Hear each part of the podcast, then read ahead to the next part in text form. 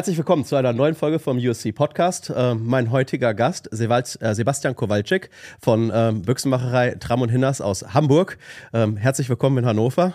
Ähm, das erste, was du ja eben schon mitbekommen hast, ist, dass direkt erstmal einer an der Tür geklingelt hat, der von der Polizei gesucht wurde und äh, sich hier für einen Praktikumsplatz beworben äh, hat, äh, den wir ihm dann dankend abgelehnt haben. Herzlich willkommen, Sebastian, äh, in dieser schönen Stadt. Ja, hallo Max, danke, dass ich hier sein darf. Ähm, ja, du kommst äh, aus Hamburg, äh, bist da Büchsenmacher. Erklär mal bitte ein bisschen was über dich, was du so machst und äh, was so dein täglich Brot ist. Und ähm, alle fragen sich bestimmt, was ist das, äh, was hier auf dem Tisch drauf liegt? Club 30, ähm, da kommen wir gleich zu. Das ist auf jeden Fall was super Interessantes. Fang an. Na klar. Dazu kommen wir gleich. Ähm, das sind, ist unser kleines Kuriositätenkabinett. Ja, ich mein Name ist Sebastian Kowalczyk, ich bin Büchsenmachermeister, komme aus Hamburg, ähm, habe da ein Waffengeschäft, die Firma Tram und Hinners. Ähm, das habe ich vor zwei Jahren von meinem Vater übernommen, ähm, arbeite da schon etwas länger. Ähm, ja. Erklär mal, wie kam es zu dem Namen Tram und Hinners? Ähm, die Herren Tram und Hinners waren die Gründer der Firma. Also das Geschäft gibt es tatsächlich schon sehr lange, seit 1936. Ähm, und äh, ja, die Herren Tram und Hinners waren die Gründer der Firma. Und in den 80er Jahren hatte mein Vater dann von dem Herrn Hinners das Geschäft gekauft. Okay. Ja. Es ist einfach nur, weißt du, wenn äh, Sebastian Kowalczyk, Tram und Hinners. Äh, und mein Vater heißt auch noch Rudolf Dening, weil es eigentlich mein Stiefvater ist. Ach so, ja, okay, dann, dann, dann ist die Verwirrung 100 Prozent. Ja. Ich habe gedacht, ähm, heute auf Ansporn noch von dem lieben Markus von Hauf, vielen Dank dafür, ähm, fangen wir mal heute so, äh, fangen wir mal heute äh, ein super Thema an, ja. ähm, so die Mythen und äh, äh, komischen Sachen, die bei den meisten so ein bisschen untergekehrt werden. Ähm, wir haben beim äh, beim Podcast mit Günther Apel haben wir letzte Woche oder vor zwei Wochen war es ähm, darüber geredet, ähm, dass äh, Plastik schafft und Holz schafft. Da haben wir dann ähm, ja, viele Diskussionen angefangen, ähm, wo dann unten drunter geschrieben wurde, ähm, mit Plastikschaff, wenn du bei uns auf die Yacht kommst, wirst du nie wieder eingeladen, äh, etc. Wo ich mir dann gedacht habe, okay, ist das überhaupt eine Jagd, wo man dann von vornherein überhaupt hinkommen möchte? Das ist halt dann auch so die große Frage. Ja, tatsächlich. Ähm, ähm, was ist so deine Meinung darüber?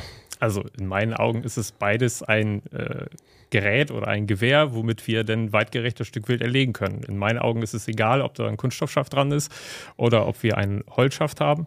Ähm, natürlich gibt es persönliche Vorlieben, aber ich finde, man sollte jeden seine persönliche Vorliebe lassen. Das heißt, wenn du jetzt einen Kunststoffschaft schön findest, und da gibt es ja mittlerweile echt schöne Sachen, wenn du dir bestimmte Hersteller anguckst, da gibt es welche mit Ledereinlagen, die echt hübsch modern gemacht sind.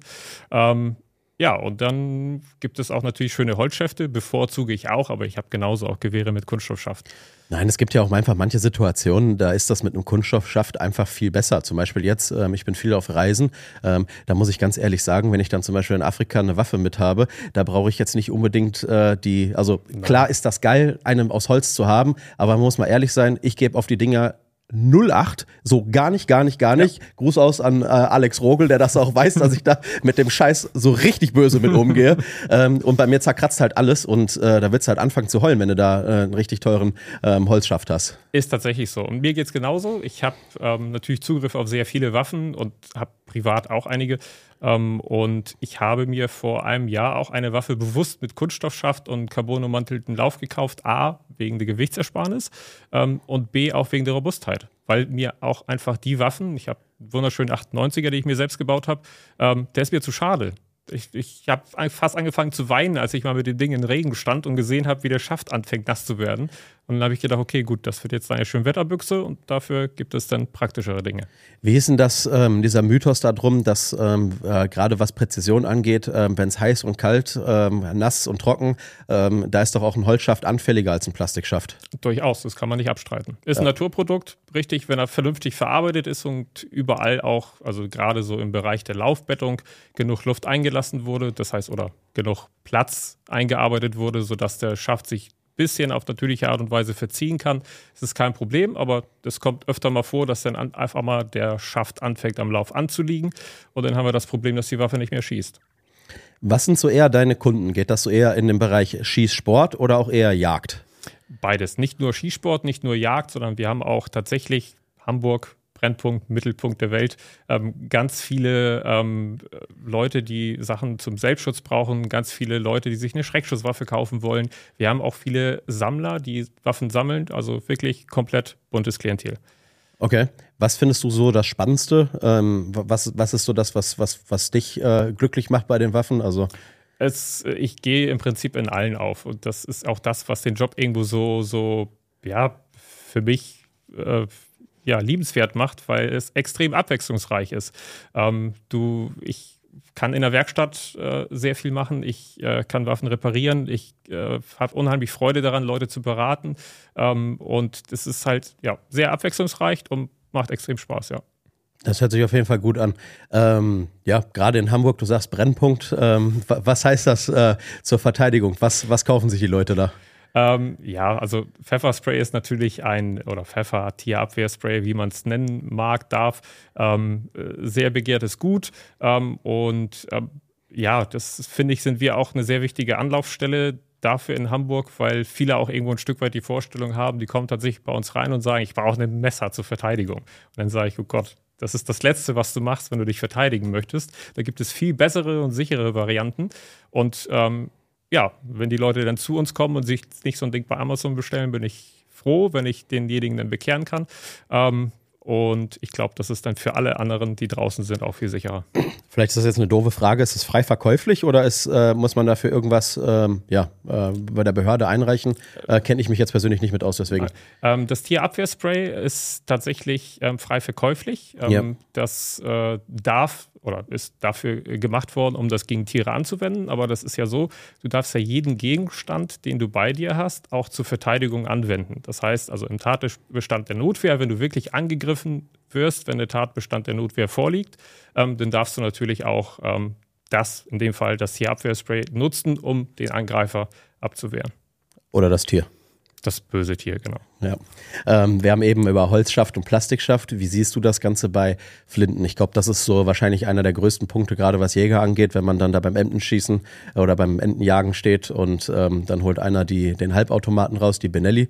Ähm, in Deutschland nur drei Schuss oder zwei, ähm, ja, eine, eine im Lauf, zwei im Magazin. Ähm, aber wie stehst, da, äh, wie stehst du dazu? Ich muss ganz ehrlich sagen, ähm, wir, ich komme aus, aus dem Ruhrgebiet und ähm, ist halt extrem viel, es ist extrem viel Gewässer, gerade was auch ähm, dann die Gänsejacht angeht, ähm, Kanada-Gans und Nilgans. Und ähm, da muss ich einfach sagen, ich finde es angenehmer, mit dem, äh, mit dem Halbautomaten zu schießen. Und da ist auch wieder die ganze Sache.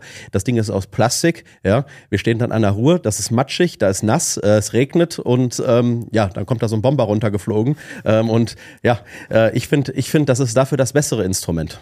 Ist es auch. Sehe ich genauso. Ich bin auch, äh, also mir persönlich ist es egal, was sich jemand kauft. Wenn jemand sagt, er möchte gerne einen Holzschaffer, weil er den hübscher findet, dann ist es seine Entscheidung. Ähm, ich persönlich finde für viele Anwendungszwecke den Kunststoffscharf wesentlich besser. Mir persönlich wäre das egal, aber das ist äh, immer ein sehr großer Unterschied, wo die Leute zur Jagd gehen. Das hat tatsächlich oft auch mit dem Alter der Jagdherren äh, zu tun. Ähm, die älteren Herrschaften haben das halt einfach nicht anders gelernt und wollen sich auf neue Dinge auch irgendwo ein Stück weit nicht einlassen. Und alles, was man nicht kennt, ist halt schlecht. Ähm, und dann muss man das schlecht reden. Aber ähm, ja, jetzt rein technisch gesehen bringt der Kunststoffschaft sehr, sehr viele Vorteile mit sich. Wir hatten das gleiche auch da bei uns in einem, in einem Revier. Ähm, in der näheren Umgebung zu meinem Haus in Witten. Ähm, da war der Jagdpächter davon der Überzeugung, als äh, Schalldämpfer rausgekommen sind, dass wenn jemand den Schalldämpfer bei sich auf die Waffe, darf er nicht mehr bei ihm im Revier jagen gehen. Fazit ist, der alte Mann ist alleine bei sich jetzt im Revier. Es ist auch keiner mehr an Interesse, dann das zu machen. Wenn man mal ganz ehrlich sagen muss, man kann auch mit der Technik mitgehen. Also klar, Logisch. ich muss auch ehrlich sagen, ich finde auch einen, ich finde auch einen 98er, wenn der schön gemacht ist, ähm, oder auch eine, eine äh, Doppelbüchse, finde ich sehr, sehr edle Waffen und das sieht auch klasse aus und habe ich auch Spaß dran, habe ich auch selbst gehabt und habe auch ja. noch.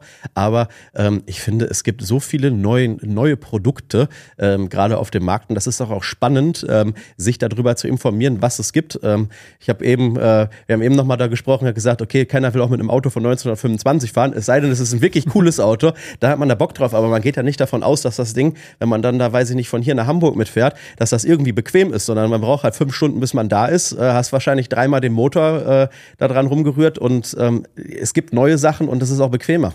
Ist richtig, genau. Das Thema Schalldämpfer ist ein sehr gutes Thema. Ähm, ich selber habe ähm, natürlich waren wir froh, als die Thematik legalisiert worden ist, sodass dann auch jeder Jagdscheininhaber sich einen Schalldämpfer kaufen durfte. War für uns auch sehr interessant. Auch Thema Mündungsgewinde schneiden bei den äh, oder nachträglich schneiden und beschießen bei Langwaffen ist natürlich für uns wirtschaftlich auch immer ein Vorteil gewesen. Ich persönlich selbst habe lange mit mir gehadert, bis ich dann Schalldämpfer äh, mir gekauft habe oder eine Waffe, die, äh, wo ich einen Schalldämpfer mit nutzen konnte, weil ich gedacht habe, ach komm, du hast so lange ohne Schalldämpfer geschossen, das geht auch so weiter. jetzt, jetzt ist es auch egal. Äh, ja. ja, ist tatsächlich so. Gar nicht so, so weit äh, Gedanken gemacht. Und habe natürlich auch über die weiten, äh, die, die ganzen Waffen eingeschossen ähm, und habe gedacht, okay, das ist schon eine coole Geschichte. So. Und ähm, irgendwann habe ich mich dazu durchgerungen, habe ich mir so eine günstige Savage 110 Ultralight in 6.5 Creedmoor gekauft, habe dann schön Swamco-Schalldämpfer drauf gemacht. Und der erste Moment, wo ich mit dem Schalldämpfer draußen war ähm, und äh, ein Stück Wild erlegt habe, das war so ein Aha-Moment, weil ich habe geschossen, ich habe den Kugelschlag gehört, ich hatte nicht mehr dieses Piepen auf die Ohren, weil, sagen wir mal ehrlich, keiner von uns oder die wenigsten von uns setzen sich einen Gehörschutz auf der Jagd auf. Nee. Ähm, und da habe ich gedacht, okay, das ist schon cool. Ich konnte das Stück Wild schlägeln hören. Ich habe gehört, dass es, äh, dass es gleich gelegen hat. Und spätestens, als ich mich wieder zurück im, ins Auto reingesetzt habe, ähm, habe ich dann auf einmal, äh, du kennst es ja, du setzt dich ins Auto rein, das Radio geht an und normalerweise war das nach dem Schuss, nach der Jagd immer so ein dumpfes Hören. Und da war das alles klar. Und dann habe ich gedacht, okay, das konnte vorher nicht gesund gewesen sein. Deswegen, also ich kann einen Schalldämpfer nur jedem ans Herz legen. Vor allem bringt er auch viele andere Vorteile mit sich. Das, äh, das wäre so der nächste Punkt gewesen, den man, den ich dazu angesprochen hätte. Es ist natürlich auch für sehr, sehr viele Leute, die das vielleicht auch nicht zugeben wollen, dass sie sich ein zu großes Kaliber gekauft haben. Äh, mhm. Ein großer Punkt, äh, ja, äh, gerade was ähm, Rückstoß angeht. Und ja. ähm, vielleicht, vielleicht ziehen wir das Thema mal anders auf. Wenn jetzt zum Beispiel jemand zu dir neu zum Jagen kommen würde, mhm. ja, der gerade Jungjäger ist, hat gerade seinen Yachtschein gemacht, was würdest du dem dann empfehlen? Wir können das gleiche gerne auch nochmal gleich für Sportschützen machen, einfach womit man anfangen sollte, wo, was so die ersten Sachen sind. Aber wir können das Ganze jetzt erstmal mit, mit Jagd anfangen. Was würdest du empfehlen? Vielleicht auch mal, ähm, welches Kaliber würdest du sagen, braucht man in Deutschland tatsächlich, ja, um das heimische Rehwild und Rotwild und Schwarzwild zu bejagen und nicht den Elefanten? Die Kaliberfrage ist fast eine Religionsfrage. Da ähm, streiten sich die Gemüter. Ähm, ja, also es gibt nicht ein einziges Kaliber. So, das ist ja immer das Problem von vielen Menschen, die schießen ein bestimmtes Kaliber, das wurde denen vielleicht so ans Herz gelegt von irgendeinem ganz äh, markant 8x57 IS. Du kannst nur das Kaliber schießen, alles andere taugt nichts, was eigentlich völliger Quatsch ist. Ähm, es gibt sehr viele gängige Kaliber, dazu zählt 308 Winchester, 3006, 7x64, 8x57. Das sind alles gängige Kaliber, 6.5 Creedmoor mittlerweile auch. Ja. Ähm, äh, deswegen habe ich mich auch dazu entschieden. Damit kannst du alles machen. Und es ist ja auch immer nicht die Frage des Kalibers, sondern oft der Geschossausfall dazu. So. Und deswegen merkst du auch, wenn du, wenn sich jemand Mühe gibt, dich zu beraten im Waffengeschäft, dann verkauft er dir die, nächste Packung, womit er, wovon er am meisten hat, sondern fragt dich, hey Mensch, wo gehst du zur Jagd, was schießt du am meisten, welche Entfernungen sind das? Und dann wird da eben aufgrund des Gespräches erörtert, ähm, welches Geschoss das Beste ist, was für dich passt. Nein, weil es sind, gibt ja auch die Leute, die dann sagen, okay, nein, du musst unbedingt 9,364 oder 9,362, 9,374 schießen oder der, der Alleskönner 8x68. Viel hilft viel. Ja, viel hilft viel. Und ich denke mir immer so, okay, was habt ihr denn eigentlich vor, damit zu jagen? Und dann haben wir dann so ein Gebiet in, äh, in Dortmund, ähm, nur Rehwild und, und Hase und ein paar Krähen dann im Jahr. Da genau. ist das super Kaliber dafür. Habe ich 30 Jahre schon so gemacht, deswegen ja. ist es das Beste, genau. Ja.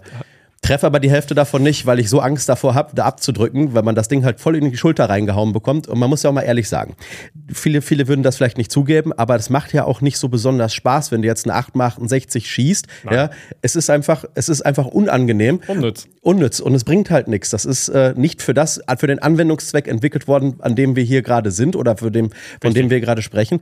Und ich finde auch, du hast gerade gesagt, du hast selbst eine 6.5 Creedmoor. Ich habe mir auch eine 6.5 Creedmoor gekauft. Ähm, ich würde jetzt zum Beispiel auch jemanden, der der neuen das Ganze reinkommt, würde ich sagen, hol dir eine 6.5 Creedmoor oder eine 308. Ähm, damit kannst du alles bejagen und da gibt es auch gar keine, ähm, gar keine Probleme mit dem Ganzen, weil am, am, Ende des Tages, wie du gerade schon gesagt hast, ist es das Geschoss, äh, auf das es ankommt und der Treffersitz.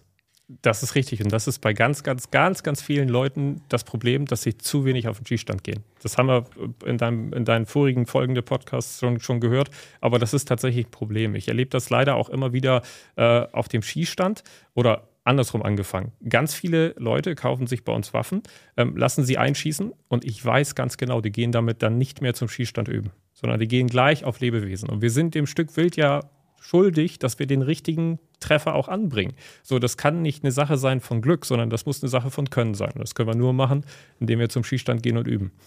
Ich hatte ja auch mit Günther darüber gesprochen. Er sagte ja auch, das ist bei denen Qualitätscheck, dass die Waffe eingeschossen wird, aber das ist ja. nicht der Check für den Schützen, ähm, dass alles mit der, also natürlich klappt alles mit der Waffe, ähm, ja. aber ich finde, dass man sich auch mit seinem Gerät selbst mal beschäftigen sollte ähm, und vielleicht auch dann tatsächlich ja, nicht nur einmal im Monat oder einmal im Jahr ähm, seine, seine Drückjagdabnahme äh, macht, sondern es ist auch kein Problem, wenn man das als Hobby hat.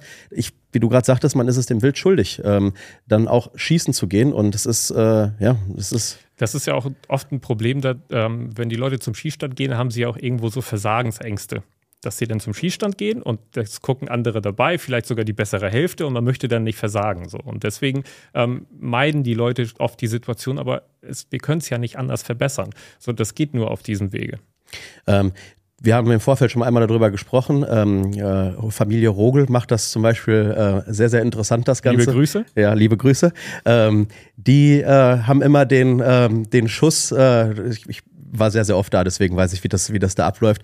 Immer den Schuss ohne Munition, den ersten. Und dann weiß ich schon hundertprozentig, wenn der Jäger, äh, genau, wie du gerade sagtest, ähm, für alle, für alle, die es nicht sehen, ähm, äh, Sebastian hat gerade die Waffe so praktisch nach unten gezogen. Ja, ja, weil halt gemuckt wird wie sonst was, weil dann davon gesprochen wird. Wir haben hier eine 300 Winchester Magnum, die tut richtig weh. Das ist sowieso immer die erste Frage. Tritt die? Nein, weil es ist ein Schalldämpfer vorne drauf. Kannst ja. du, kannst du gut schießen, ist gar kein Problem.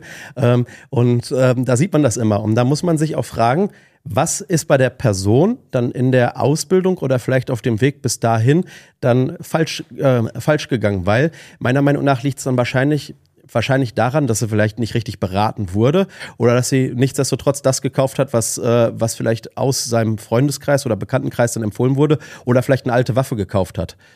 Ja, und viele lassen, also konnte natürlich, vielleicht ist es so passiert, dass er nicht richtig beraten wurde, aber das ist sehr unwahrscheinlich, weil die meisten Waffenhändler sind tatsächlich seriös, außer wir.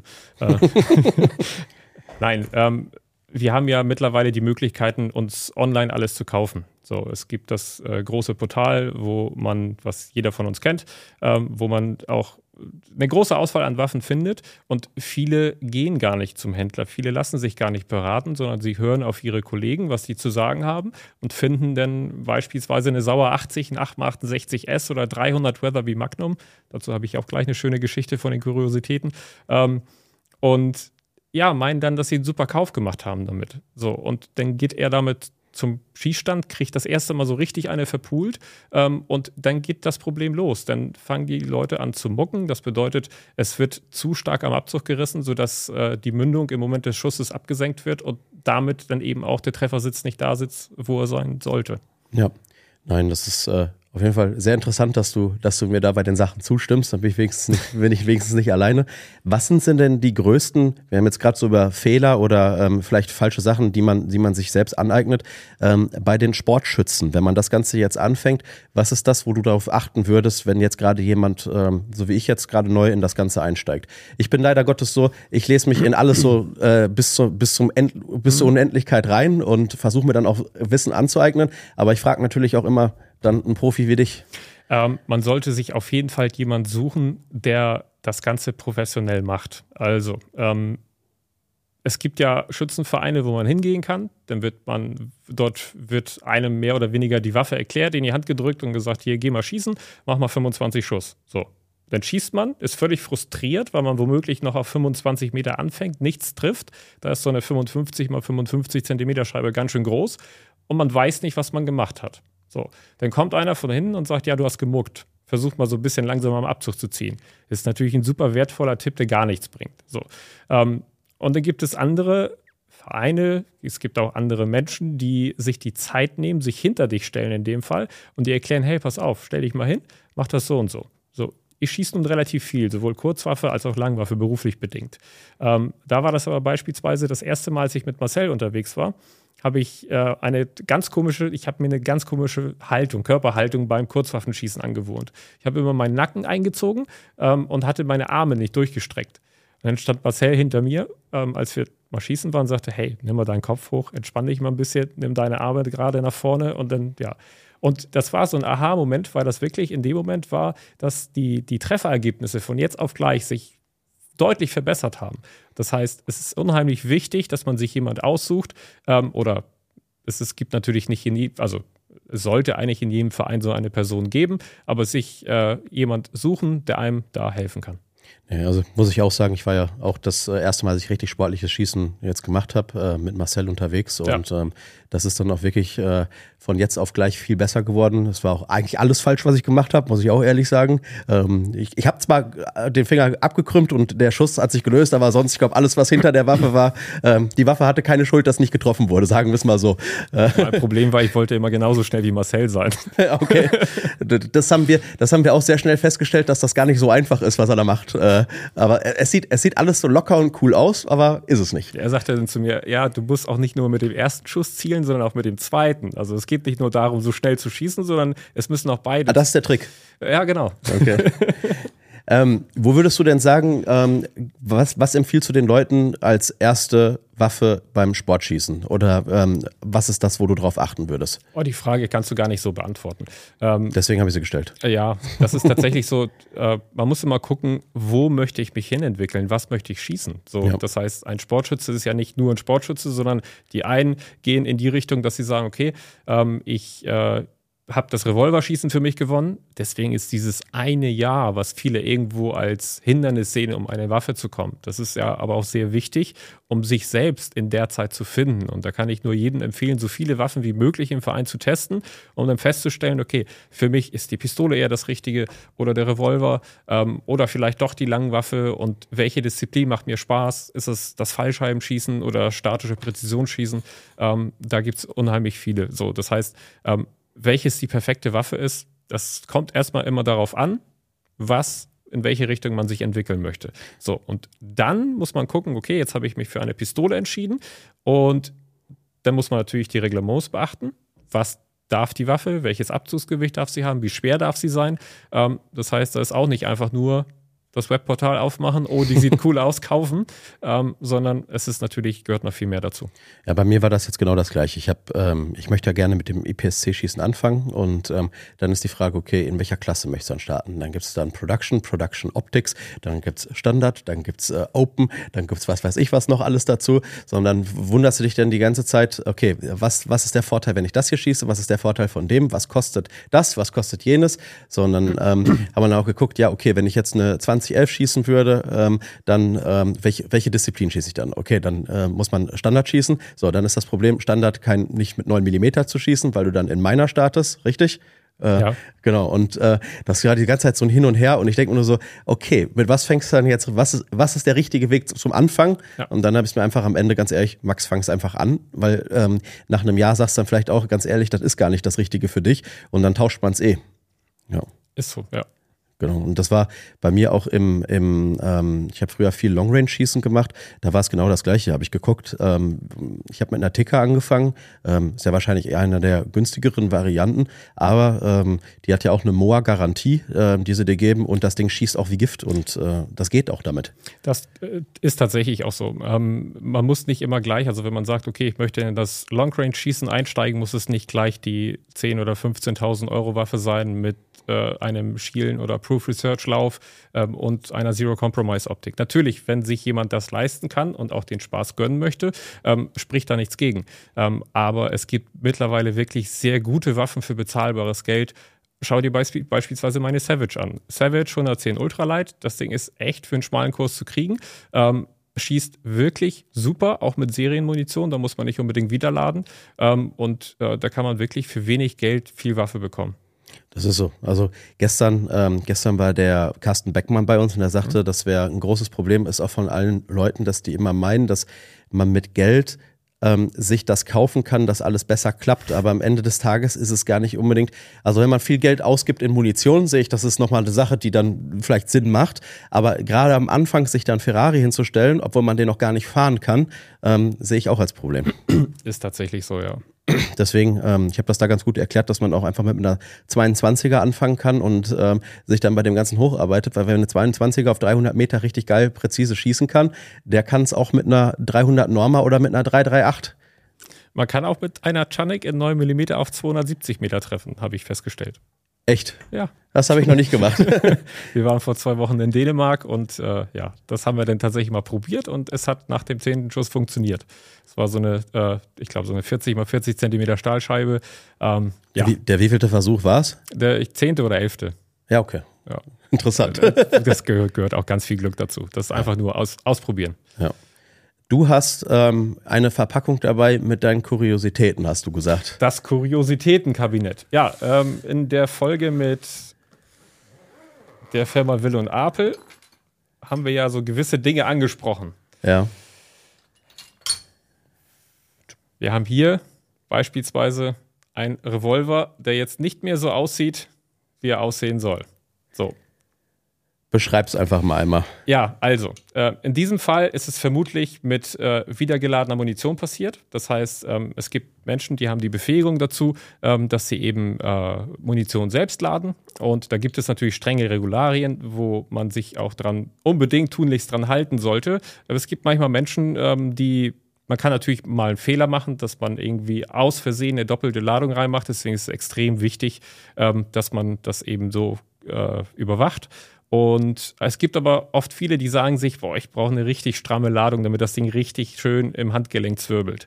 Ähm, machen dann ein paar Prozent mehr Ladung rein. Und das mag auch zu Anfang gut gehen, aber es bilden sich dann natürlich irgendwo womöglich Härterisse im Material und dann passiert leider sowas. Und ähm, wenn man sich das genau anschaut und sieht, was für Metallbrocken dort abgebrochen sind, die durch die Luft geflogen sind, dann kann man nur froh sein, also diesen Fall kenne ich jetzt nicht persönlich, das ist schon sehr lange her.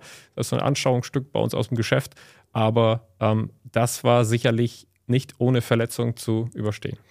Und ich glaube, das ist auch da sehr, sehr wichtig, ähm, dass man dann die ganzen, ich nehme das mal da am Armband, ähm, dass man auch die ganzen Sicherheitsvorschriften, wie zum Beispiel Brille, Gehörschutz, ist dann in, ist gar nicht so schlecht, das zu tragen. Nein. Weil viele, viele regen sich ja darüber auf, okay, ist total unnütz und wofür. Ähm, Leute, das hier ist äh, ein Revolver und da ist einfach ein Drittel von der Trommel an der Seite oder beziehungsweise nach hinten rausgerissen. Ähm, ich glaube, wer das ins Gesicht bekommt, hat nicht so viel Spaß an dem Tag gehabt. Nein. Ähm, ich äh, versuche die Kuriositäten, ich weiß nicht, ob du mein Instagram äh, Account schon so. gesehen hast, versuche diese Kuriositäten auch irgendwo ein Stück weit in so lustigen Videos oder Reels festzuhalten, ähm, weil das auch wirklich etwas ist, das kommt doch schon öfter vor ähm, und einfach, ja, es, ich versuche das irgendwo lustig rüberzubringen, aber auch äh, den Leuten klarzumachen, hey, guck mal, was da passieren kann. Das hier beispielsweise ist ein Stück Flintenlauf, das ist also die Mündung, da sieht man auch das Choke-Gewinde vorne noch drin ähm, und das ist so ein klassischer Fall, wenn äh, etwas im Lauf stecken bleibt. Das heißt, wir kennen die klassische Treibjacht, man fällt um, die Mündung geht vorne voran in den Dreck, ähm, man nimmt den Lauf einfach raus, guckt dann gar nicht, prüft dann gar nicht die Lauffreiheit ähm, und dann kommt die Ente, du schießt und dann passiert genau das. Und dann geht es nämlich äh, an der Seite raus und nicht vorne. Richtig. Also, das sieht auf jeden Fall auch sehr, sehr wild aus. Der Choke ist auch nicht mehr drin. Ähm, ja, aber der hat ist, die Gruppe verlassen. Er hat die Gruppe verlassen. Also der Choke hat vielleicht dann noch getroffen, aber ja, ähm, ja der Rest glaube ich nicht mehr.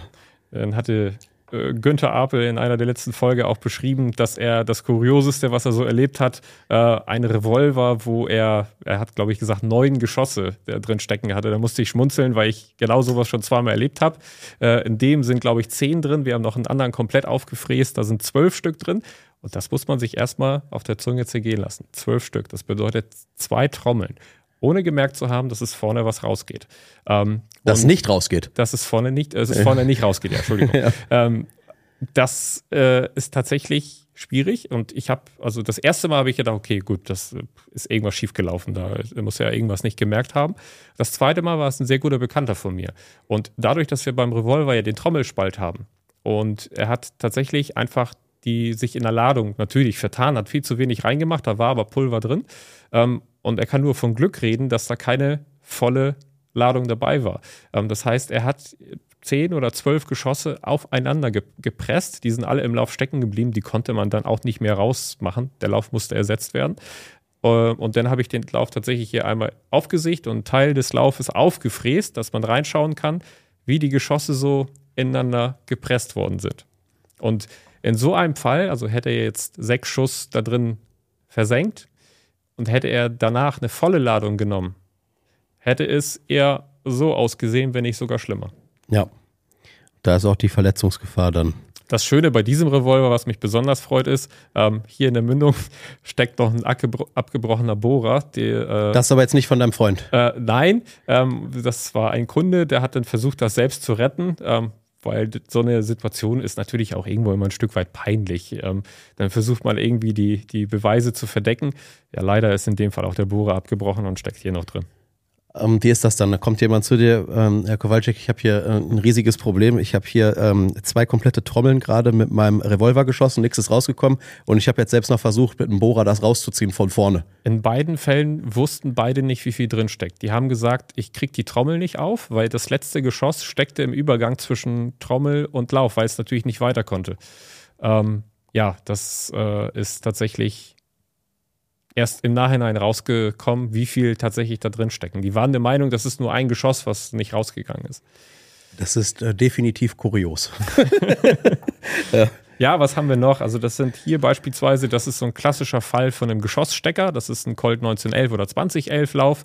Ähm, und hier ist ein Geschoss stecken geblieben und der Schütze hat es nicht gemerkt, hat dann einmal versucht, die Ladehemmung zu beseitigen. Das heißt, die leere Hülse rausrepetiert, ähm, die volle Hülse oder die volle Patrone nachrepetiert, ein abgedrückt und dann passiert genau das. Man sieht hier, dass der Lauf aufgebaucht ist und hier natürlich auch Risse gebildet hat. Aber ich glaube, in dem Fall war es wahrscheinlich für den Schützen ist es, ist es noch okay ausgegangen, oder? Ja, in dem Fall konnte man tatsächlich ähm, nur den Lauf ersetzen ähm, und dann war das damit erledigt. Ja. ja, das setzt sich so weiter fort. Hier noch ein Laufstecker, aber das ist dann nicht mehr ganz so kurios und interessant. Natürlich jeder Fall ist, ist gefährlich. Deswegen ein Appell an die Widerlader, haltet euch an die Regeln, denn es passiert sowas auch nicht. Aber man muss fairerweise auch sagen, wir hatten letztens auch einen Fall mit Serienmunition. Es kann leider auch passieren, dass bei Fabrikmunition ähm, sowas passiert. Ähm, in den meisten Fällen ist es auf die Waffe zurückzuführen, aber wir hatten einen Fall, wo das auf die Fabrikmunition zurückzuführen war. Zum Glück ist niemandem was passiert. Der Kunde hat nur eine LPA-Visierung unter seine Nase bekommen ähm, und dann ist es dabei geblieben. Da kann man nur froh sein, dass da nichts Schlimmeres bei passiert. Nee, deswegen, deswegen hat sich da auch jemand über was überlegt, dass man eine Brille, also ich sag's nochmal, das ist einfach wirklich wichtig, äh, ja. dass man, dass man da die richtigen Sicherheitsvorkehrungen trifft. Okay, wir sind jetzt hier noch bei Kuriositäten und Mythen und bei allen bekloppten Sachen.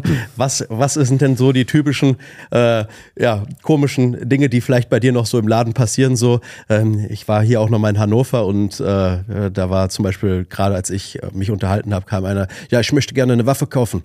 Wofür die Waffe? Ja, mein Nachbar bedroht mich. Ich so, okay, alles klar. Ich habe da nur da so ruhig daneben gestanden. Ähm, das wird es ja bei dir auch geben. Ja, das ist, es klingt jetzt traurig, aber das ist mehr oder weniger unser täglich Brot. So, und man stumpft extrem ab, aber ähm, so unter den Kollegen haben wir schon alle gesagt, wir müssen eigentlich anfangen, ein Buch zu schreiben darüber, was wir so im Geschäft erleben. Aber wir sind uns dann alle einig, ähm, dass wenn das dieses Buch ein Falscher in die Hände bekommt, dann wird das ganze Waffengesetz, der ganze Waffenhandel komplett überdacht. Ähm, weil das ist, also die, Anfragen, die kommen, ähm, das ist wirklich manchmal wirklich absolut verrückt. Es, es geht los von, was, was kostet Waffe? Und dann sagst du den Preis, haben sie eine Berechtigung? Nein, ich gebe doppelte Preis, gibst du mir mit. Ja, da muss man einfach mal ehrlich sagen, also da hatten sich ja auch welche drüber aufgeregt ähm, unter dem, ähm, was wir hier mit Markus besprochen haben, dass das deutsche Waffengesetz, äh, dass da die falschen Leute bestraft werden. Nein, es geht hier tatsächlich einfach nur darum, dass wir die richtigen Leute nur an die Waffen drankommen, die sie auch haben sollten und nicht die, die äh, machen wir doppelte Preise, ich nehme mit. Äh, ja. Nein, unser Waffengesetz ist streng genug. Ähm, ich denke nicht, dass es strenger sein sollte. Das ist oft irgendwo ein Umsetzungsproblem, ähm, dass äh, viele Sachen irgendwo nicht oder Kontrollproblem, dass viele Sachen nicht eingehalten werden. Ähm, aber ich bin der Meinung, dass wir ein gutes Waffengesetz haben und es ist gut, so wie es ist. Da teile ich voll Markus Meinung. Ähm, ja, was, was gibt's noch? Äh, erzähl mal, was, was, was sind so doch noch die typischen Sachen? Ähm, ja, was gibt's noch? Also ich hatte vorhin erwähnt, 300 Weatherby Magnum. Ähm, wir hatten tatsächlich gerade einen Fall, äh, da hat ein Kunde eine Sauer 80 in 300 Weatherby Magnum, ähm, die hat er jahrelang geführt, äh, zum Gewindeschneiden, Mündungsgewindeschneiden vorbeigebracht, weil er gedacht hat, jetzt gönne ich mir das und dann würde ich das Ding mit dem Schalldämpfer bestücken. Dann baue ich das Ding auseinander und gucke so und denke, da liegt eine Schachtel 300 Winmark daneben. Ich sage, okay, hat einer von unseren Jungs das irgendwie falsch zugeordnet? Ich sage, naja, nee, das ist aber komisch 300 Weatherby, 300 Windmark, rufen wir mal den Kunden an. So, hab mein Bruder beauftragt, habe gesagt, ruf den Kunden mal an, du hast den Auftrag angenommen, was ist da los? Ja, wieso, das ist doch eine 300 Windmark. Äh, nein, das ist eine 300 Weatherby Magnum. Ja, aber hier habe ich schon immer draus verschossen. Ich sage, wie lange schießen Sie das denn schon so? 15 Jahre. Das heißt, der Kunde hat 15 Jahre lang eine 300 Winchester Magnum aus einer 300 Weatherby Magnum verschossen und hat es nicht gemerkt. Man muss dazu sagen, die Waffe war in seiner Waffenbesitzkarte als 300 W. Magnum eingetragen. Ähm, das heißt, man hätte das irgendwo vertauschen können. Früher wurde es ja handschriftlich in die Waffenbesitzkarte eingetragen. Aber solche kuriosen Fälle gibt es auch. Und er kann nur von Glück reden, dass nichts passiert ist. Es hat sich halt jedes Mal beim Schuss die Hülse verformt also an das größere Patronenlager angepasst und er scheint damit ja auch erfolgreich gewesen zu sein. Leute, ich komme gerade gar nicht klar. Ähm, ich, äh, das funktioniert? Äh, nein, also bitte nein. nicht nachmachen, bitte nicht nachmachen. ähm, ja, aber te technisch geht das, ja? Ich habe, zeige ich dir gleich irgendwo ein Bild auf dem Handy, ähm, das, wie die Hülsen dann aussehen. Äh, die Patronenlager sind tatsächlich nicht so viel unterschiedlich. Also meistens ist es nur im Schulterbereich etwas anderes. Aber bitte, bitte, bitte, macht's nicht nach. Diejenigen, die sich eine günstig eine 300 Wörter wie Magnum gekauft haben, bitte keine 300 Windmark draus verschießen. Das funktioniert nicht, das geht nicht gut. Und ich habe dann nachher auch mit dem Endoskop ins Patronenlager reingeschaut. Da haben sich wirklich üble Härterisse schon gebildet ähm, und es hätte nicht lange gedauert, wenn wir das Ding um die Ohren geflogen. Also dann auch keine 300 WSM verschießen daraus. Sorry, nein, macht's nicht. Alles gut. Ich will hier keine. Max. Ich will, ich will hier keine, äh, ja, nicht dafür verantwortlich sein. Aber ganz ehrlich, ich sag's jetzt auch nochmal, wer so blöd ist und das ausprobiert, Nee, Mann. Also, in, in, dem Fall war das nicht Also nein, nein, nein. Unwissenheit. Genau. Ne? Aber ich sag jetzt nur, wenn jemand so blöd ist und das ausprobiert, nachdem wir das hier gesagt haben, den Leuten kannst du auch nicht mehr helfen. Nein. Ähm, also ähm, tut mir leid für den, für den Kunden, aber das ist dann einfach, das ist äh, ja Glück im Unglück, dass da nichts passiert ist. Ne? Er war auch froh, dass es jetzt so festgestellt worden ist. Das ist natürlich schade um seine Büchse, weil so der Sauer 80 ist halt was Schönes. Ähm, aber ja. Sebastian. Jo. Vielen Dank, dass du heute da warst. Ähm, du hast ja noch ein paar ähm, Pistolen mitgebracht, ähm, die wir jetzt im Anschluss ähm, nochmal in einem Video äh, ja, äh, aufnehmen werden gerne. und ein bisschen drüber sprechen. Ähm, für alle, ähm, ihr könnt natürlich gerne bei YouTube dann das Video auch gucken. Würden wir uns sehr darüber freuen, wenn ihr auch kommentiert. Ähm, du bist bestimmt nicht das letzte Mal bei uns im Podcast. Vielen Dank. Und ich denke auch, wir haben eben gesprochen, dass wir vielleicht mal zusammen schießen gehen und ein paar Sachen vielleicht testen können. Könnte lustig werden. Ich denke auch. Außer das Gewehr, was wir gerade besprochen haben, das werden wir nicht testen.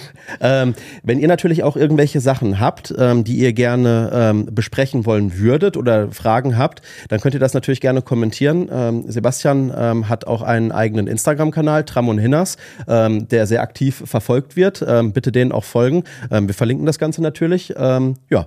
Und wenn ihr Fragen habt, einfach fragen. Wenn ihr interessante Sachen habt, die wir auch hier mal vorstellen sollen, dann auch einfach sagen. Und ähm, ja, vielen, vielen Dank, dass du extra heute nach Hannover gekommen bist. Und ähm, bis demnächst. Danke, dass ich dabei sein durfte. Dankeschön.